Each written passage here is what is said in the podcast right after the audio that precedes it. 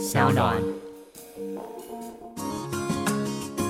嗨，欢迎来到我的森林，我是很可爱又很可口的海苔熊。海苔熊心里话，在这里陪着你。各位听众朋友，大家好，欢迎来到海苔熊心里话，我是海苔熊。今天我们要进行的是海苔熊信箱，也是大家期待已久的邱群伦心理师为我们解梦的一个单元。让我们掌声欢迎周群伦心理师。Hello，大家好，我是群伦。群伦，今天这个梦呢是跟猫有关的一个梦境。在谈梦境之前，你要不要先说一下，你觉得猫会让你想到什么？猫第一个会让我想到它比较阴性，然后直觉，或者它也是一个很独立的动物。而且，其实我发现猫有一个很特别的部分是，它会做出一些很奇怪的动作跟形状，它是狗或是别的东西没有办法达成的。那甚至它也不太容易受到人类的影响，相较于狗。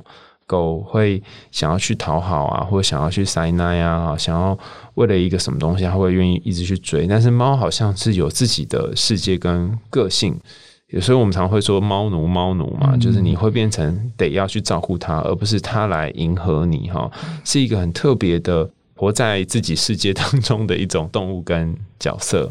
但是猫有些时候也会需要去呈现出一种被别人照顾的部分，比如说很幼小的小幼猫。嗯，那今天我们要谈的这个梦境就是跟幼猫有关哈。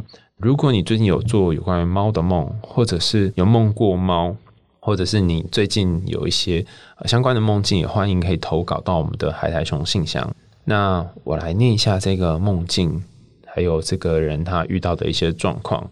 投稿来的叫做小鸡，哈，小鸡这位朋友他说：“我想谈谈我的梦。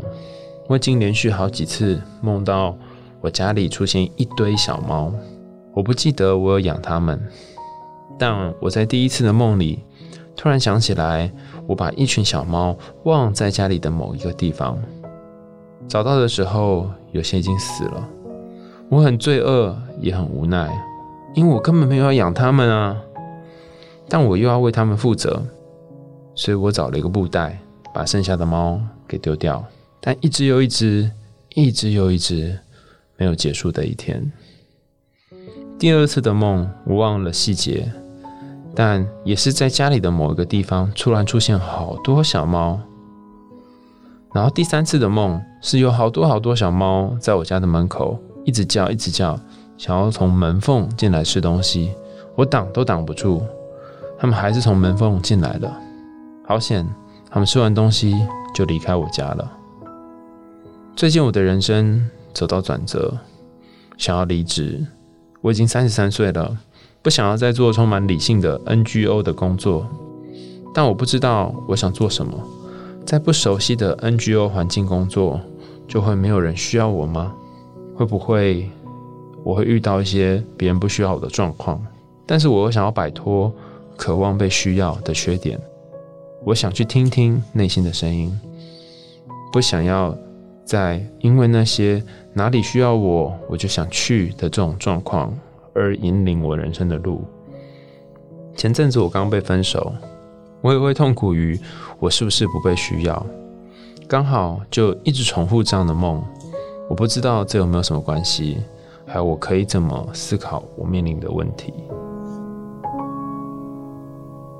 群伦看起来，这又是一个连续的梦境嘛？对，嗯，那我们要怎么理解这个梦境呢？上次我们有提到说，关于重复梦境有两个原因，一个是跟幼时的创伤有关，或者是跟目前尚未解决的问题有关。稍微看了一下这个内容，听起来可能排除跟创伤的相关啦，所以我猜是他现在生活中不断面对的一个问题。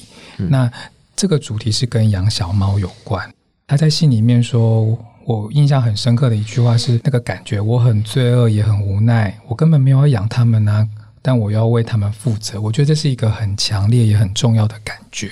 所以，如果小鸡现在有在听的话，可以在心中感受一下，生活中有什么事情也让你感觉到这样罪恶也无奈吗？这个是我会第一个让小鸡他去想的。那如果说回到那个养小猫的部分，第一个部分是像是在养育一个极为脆弱或急需要抚育的状态，因为小猫它其实随时会养死，嗯，那是一个很需要被人照顾的状态。嗯，所以这也让我连接到小鸡它渴望被需要的需求。虽然在意识层次上面，它有这样的渴望，它不断渴望是被需要的，可是这个无意识，他透过了不断重复的梦境，在告诉他。我好累哦，我好有压力，我在照顾这些那么多急需要我照顾的这些人，其实我是感觉到累的，我是感觉到压力的。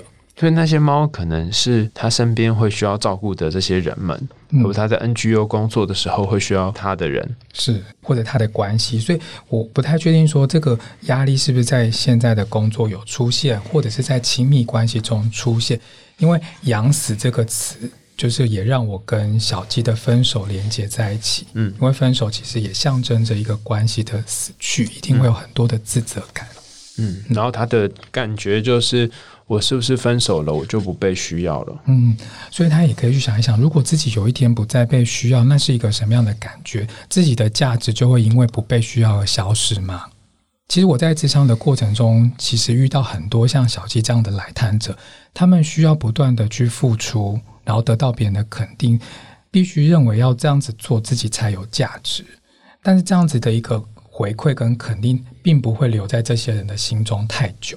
我我都常常感觉到他们像一个破掉的水瓶一样，就是装载再多的肯定都还是会漏光。嗯，所以他们必须要一直不断的付出啊，不断的要去要肯定。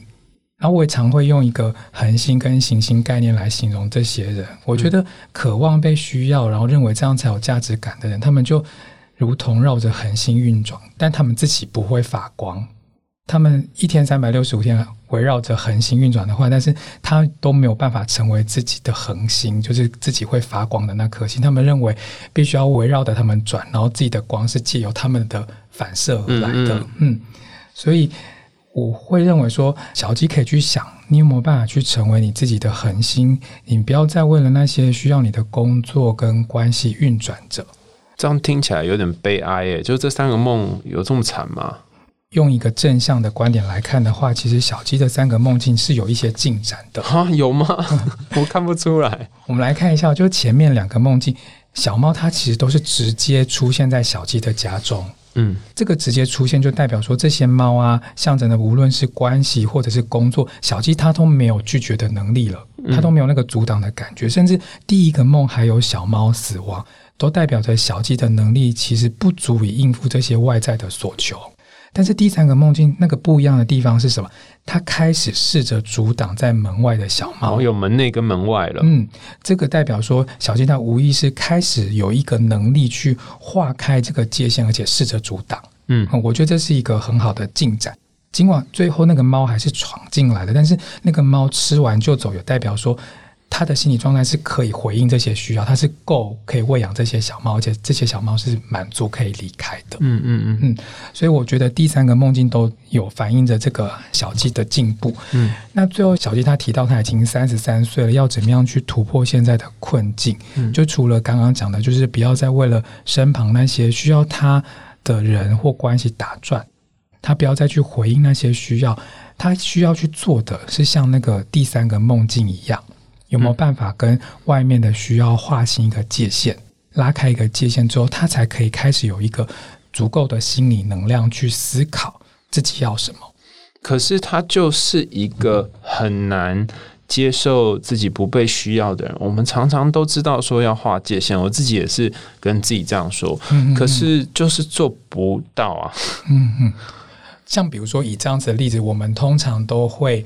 想要去为别人做，然后去满足别人的需要，可是有问过自己的需要是什么吗？如果你很想要去满足别人的需要，那你有没有满足自己需要的能力？哎，你这么一说，我发现其实就是千寻在做事啊。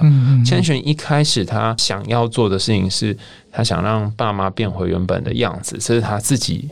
的需要是哦，然后但是他在过程当中最开始做的事情是去清洗河神嘛，然后去整理这个油污，然后后来还去把无脸男送走，这都是一些别人的需要，而且还帮无脸男把他贪婪的部分全部都清理掉。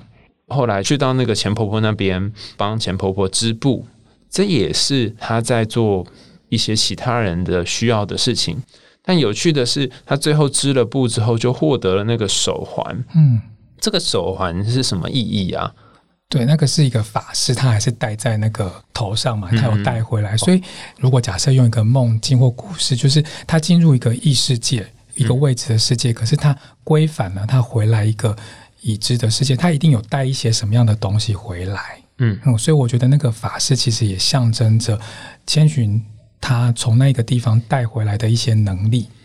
所以，虽然表面上看起来小鸡是在替别人纺织、替别人清理、替别人打扫这些东西，可是或许某种程度上面，你也在这个过程当中去纺织自己。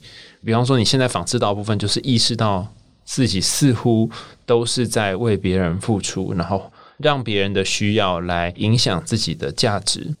你仿制到这部分，你获得了这个礼物，获得了这个法圈，就是哎呀，原来我是这样啊。那接下来的下一步就是你要怎么带上这个法圈，或怎么跟这个法圈共处，就是接下来的功课。这样对，所以我们也可以把法圈这个象征来看小鸡的第三个梦。小鸡在第三个梦里面，它其实是有能力去拒绝的，去阻挡的。这也像是一个法式法圈的概念。如果说小鸡可以从梦里面把这样的能力也带回来现实生活中，他在现实生活中开始试着去拒绝别人的需要，去阻挡别人的要求，这个或许是一个不错的练习，不错的开始。哎，你讲到法圈哈，我就在想一个法圈所存在的意义是什么？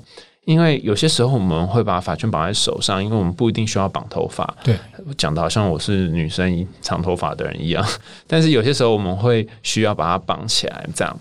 那这个头发它本身的功能是它可以冬天有保暖功能，夏天的话就会想要把它拿起来，就是比较不会热。它有各式各样不同功能，放下跟拿起来都有一些功能。但是如果我们都让它采用一个披头散发的状态，就像我们前一集谈到的，苏菲的头发是一种智慧的象征。它虽然是智慧，可是如果让它披头散发，其实反而会阻碍到我们工作，或者阻碍到我们的容貌。嗯，但是把它绑起来，有规律的，把它有界限的整理在一起，可能会让我们觉得比较凉快，或者是可以去做更多的事情，而不会被头发给阻挡。那对于这个小溪来说，我想在 NGO 的工作也是一样的。你那些好多好多的帮别人的能力跟智慧，或许需要某一种整理，然后这个整理会使得它变得比较整齐，然后顺畅，然后这个能力也不用把它丢掉，它或许可以再去帮别人。好，那关于这个梦啊，或是《千与千寻》的故事，你有什么还想要跟大家说，或是想要建议小鸡的吗？就是第三段的梦境，其实也可以利用另外一个方式来理解，因为刚刚讲说猫其实也代表着一个独立的特质跟象征嘛。嗯那其实因为第三个梦是小猫试着闯进来，那其实，在荣格的说法，就是解梦的方式是有一个东西试着闯进来，它代表着这个人的一个阴影，就是未知的一个特质。嗯所以我在猜想，小鸡其实某一个部分那个独立的特质，其实有慢慢的在发展，它其实要闯进来，但是小鸡它试着阻挡，是不是？其实小鸡它对于自己有一天它可以独立的，不再跟别人那么连接了，它自己是不是有个担心？我觉得小鸡也可以去想一下这件事情。而且，如果按照梦里面的剧本的话，那些想要独立的猫，它并没有想要霸占小鸡的家，是它是吃完东西之后就离开了。嗯所以，这个独立它不一定会变成永远都会赖在你家不走的情况，而是当你看到它之后，它从一个很饥饿的、饿到已经死掉的猫，然后变成开始有活力的，在你家里面会想要寻求吃东西的猫，到最后是被挡在门外的，然后有界限的，可能会想要你喂它的猫，而且喂完之后还会离开的猫。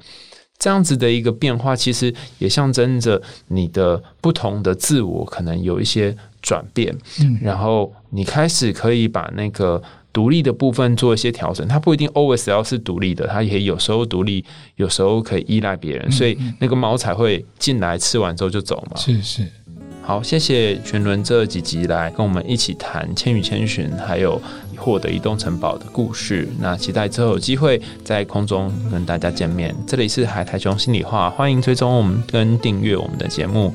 我们下次见啦，拜拜，拜拜。